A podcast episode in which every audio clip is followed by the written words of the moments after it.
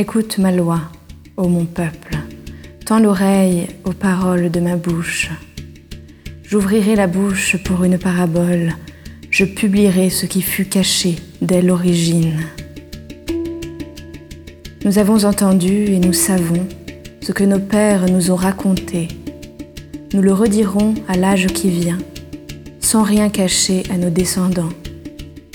Les titres de gloire du Seigneur, sa puissance et les merveilles qu'il a faites.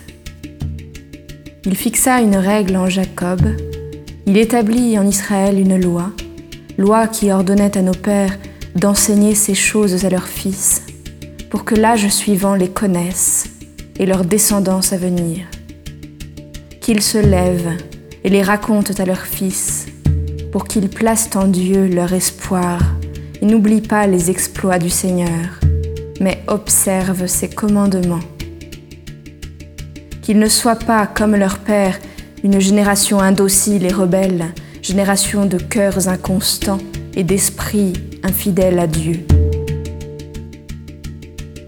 Les fils d'Éphraïm, archers d'élite, se sont enfuis le jour du combat.